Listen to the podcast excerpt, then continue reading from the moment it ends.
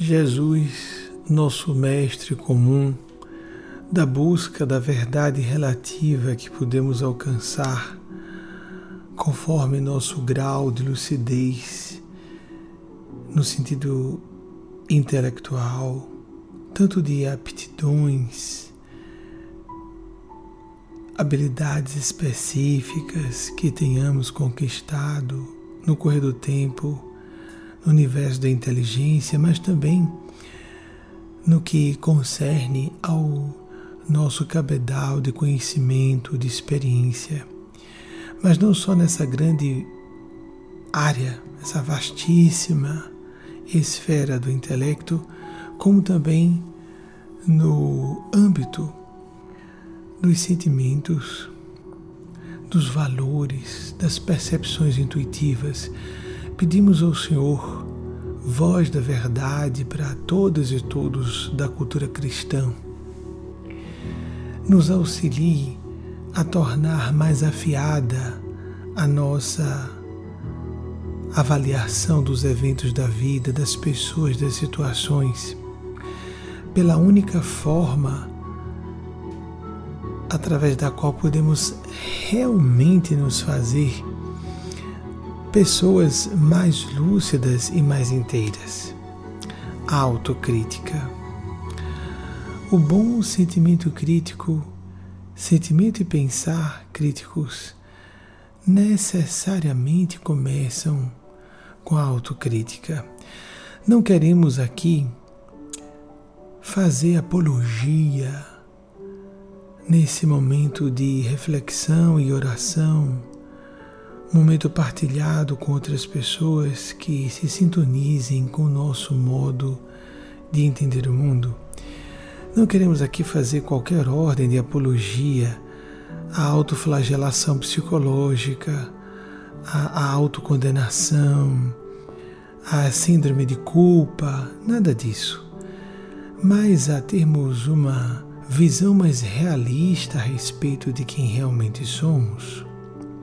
sem as idealizações que o nosso ego, com que o nosso ego tanto se apraz, e buscando uma, um ajuste entre percebermos os nossos defeitos e limitações, administrando-os quanto possível, enquanto investimos em nossas qualidades, ainda que sejam bastante parcas e precárias. Então, em número e em qualidade pequenos, nós solicitamos do Senhor, por Sua misericórdia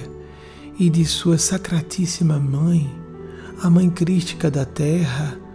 a quem o Senhor nos legou na pessoa de João Evangelista do alto da cruz, Filho, eis aí tua mãe, mãe, eis aí teu filho, a quem o Senhor nos confiou, porque humanidade ignara, e perversa e mesquinha como nós precisamos,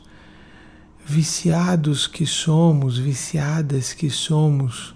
num pieguismo de autocomiseração lamentável e de ataques recíprocos muitas vezes pouquíssimo fundamentados. Pedimos que essa esse acolhimento da Mãe Crística nos ajude a entendê-lo melhor, porque ela disse no Evangelho clássico de João: Fazei tudo o que ele vos disser, que o Senhor nos disser. E o Senhor foi a favor da autenticidade, preferia estar na companhia de meretrizes e publicanos que eram não só pessoas corruptas, mas traidoras da pátria e da cultura vigentes, da cultura vigente na época, mas que se assumiam pecadoras, essa consciência da própria pecaminosidade. Nós pedimos isso, não mais uma vez reiterando para nos depreciar, para nos ver de forma é, pouco lisonjeira ou que nos abata a autoestima, mas para que tenhamos uma perspectiva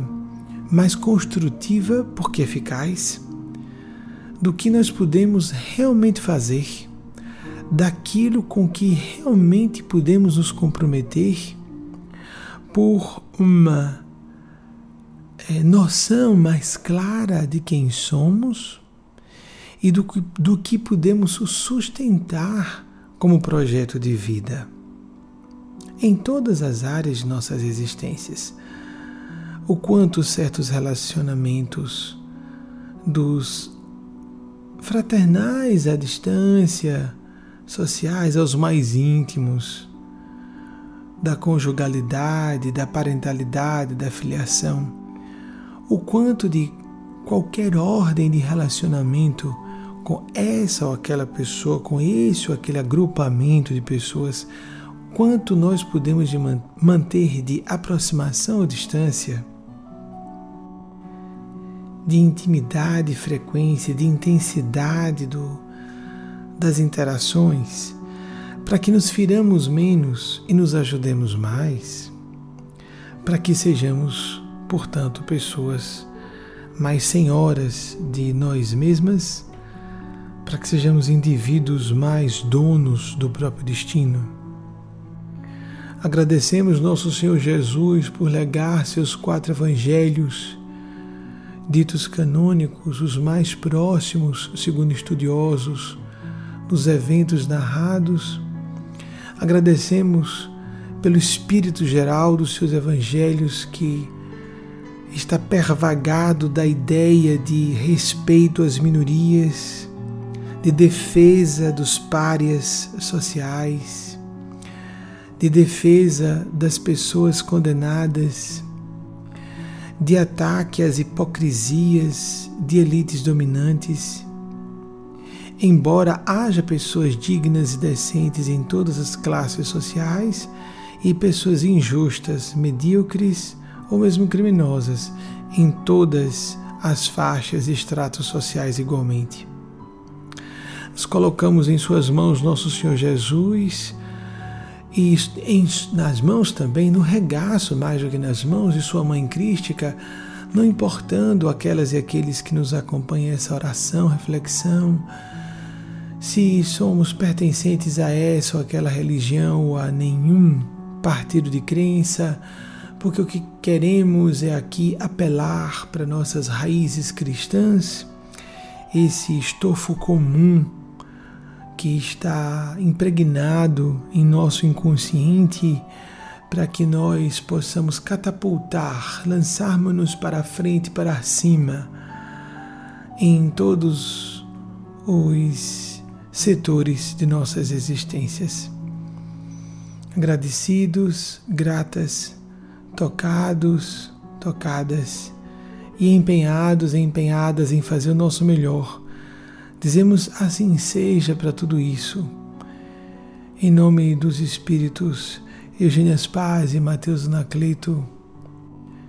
Benjamin Teixeira de Aguiar.